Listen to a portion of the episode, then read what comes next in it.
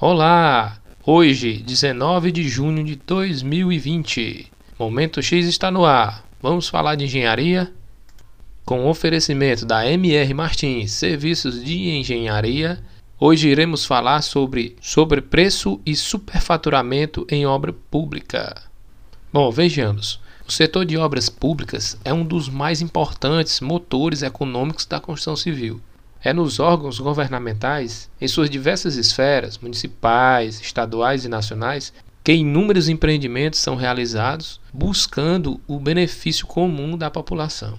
Quando essas obras são licitadas pelo poder público, baseadas em um projeto básico, cujo orçamento é uma das partes principais desse projeto, e que, se o mesmo for mal elaborado, não correspondendo aos métodos construtivos adotados, se contiver erros de levantamento dos quantitativos, de serviços e ou preços unitários correspondentes, ou ainda adotou uma discriminação orçamentária que não retrata o desenvolvimento da obra, então as informações dos relatórios geradas a partir do orçamento poderão estar comprometidas. A partir daí, as chances da perda do controle aumentam e a probabilidade de um insucesso poderá crescer em escala exponencial. Sabendo disso, devemos ficar atentos, pois o orçamento é basicamente a peça onde se encontram os sobrepreços que culminam nos superfaturamentos de obras.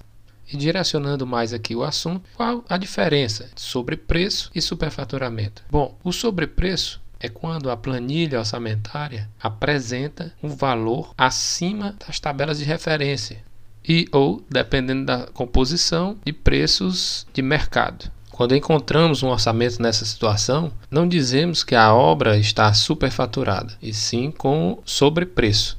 A obra ela se diz superfaturada quando inicialmente apresenta o seu orçamento com sobrepreço e esses serviços são medidos e pagos são liquidados. Aí sim temos o superfaturamento.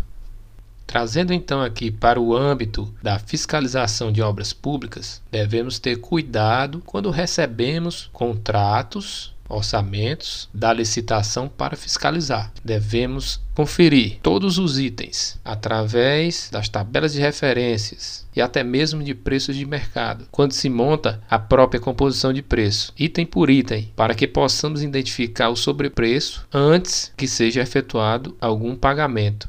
O ideal é que seja feita uma revisão do projeto com o orçamento, estabelecendo quantitativos, preços unitários os conceitos de fórmulas matemáticas e suas relações. Então, para exemplificar, vamos ver aqui um caso prático. Suponha que um orçamento de uma reforma de uma edificação qualquer tem uma parcela relevante do preço da obra referente à pintura. Maior parcela relevante seria pintura. Na composição do SINAP, que é uma tabela de referência que diz respeito ao Sistema Nacional de Pesquisas de Índices e Custos da Construção Civil, que são que tem sua base de dados aí mantidas pelo IBGE e Caixa Econômica Federal, onde a Caixa Econômica fica com a parte técnica e o IBGE com a pesquisa de preços. Bom, recapitulando, um orçamento de uma reforma de edificação com uma parcela relevante do preço da obra que se refere à pintura. Na composição do SINAP, para o citado serviço, consta que é necessário 0,4 horas de pintura para cada metro quadrado. Bom, por falha do orçamentista, a composição de pintura do orçamento de referência registrou 4,0 horas por metro quadrado, ou seja, 10 vezes mais. Somente uma empresa foi habilitada na concorrência,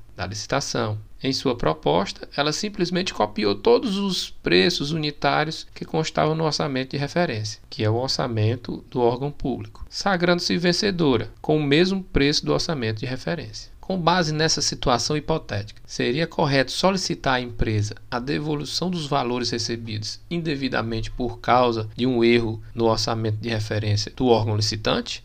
Ou seja, pedir à empresa que devolva o dinheiro aos cofres públicos? Bom, gente, a resposta nesse caso é sim. Conforme acórdão 117/2014 do TCU plenário, confirmou que o regime jurídico administrativo a que estão sujeitos os particulares contratantes com a administração pública não lhes dão direito adquirido à manutenção de erros observados nas composições de preços unitários, principalmente quando em razão de tais falhas estiver ocorrendo o pagamento de serviços acima dos custos necessários e realmente incorridos para a sua realização. Ou seja, os ministros do Tribunal de Contas da União TCU, através do Acórdão 117-2014, baseado na legislação vigente do país, decidiram que, nesse caso, a empresa tem que devolver o dinheiro recebido indevidamente, ou seja, ficar apenas com a parcela que lhe compete dentro da correção estabelecida.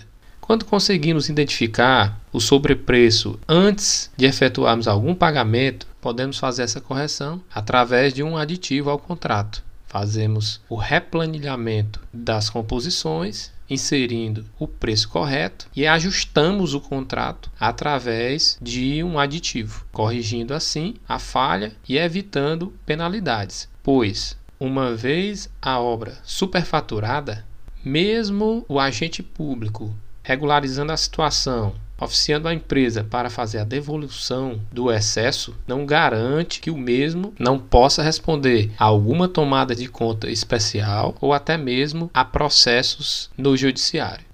Bem, pessoal, contudo, devemos agir com prudência quando fiscalizamos contratos de obras públicas. A análise preliminar do orçamento é primordial. Antes de efetuar qualquer medição e ou pagamentos, devemos tomar esses cuidados. Conferir o orçamento da obra, serviços por serviço, preço por preço, inclusive as fórmulas matemáticas envolvidas. Tomando esses cuidados, iremos evitar danos ao patrimônio público e evidenciar o zelo que o profissional deve ter quando se trata dessas questões. Obrigado a todos. Momento X segue adiante, falando de engenharia. E para a frase do dia, temos: Pois qual de vós, querendo edificar uma torre, não se assenta primeiro para fazer as contas dos gastos, para ver se tem com que abarcar? Jesus Cristo, Lucas 14, 28.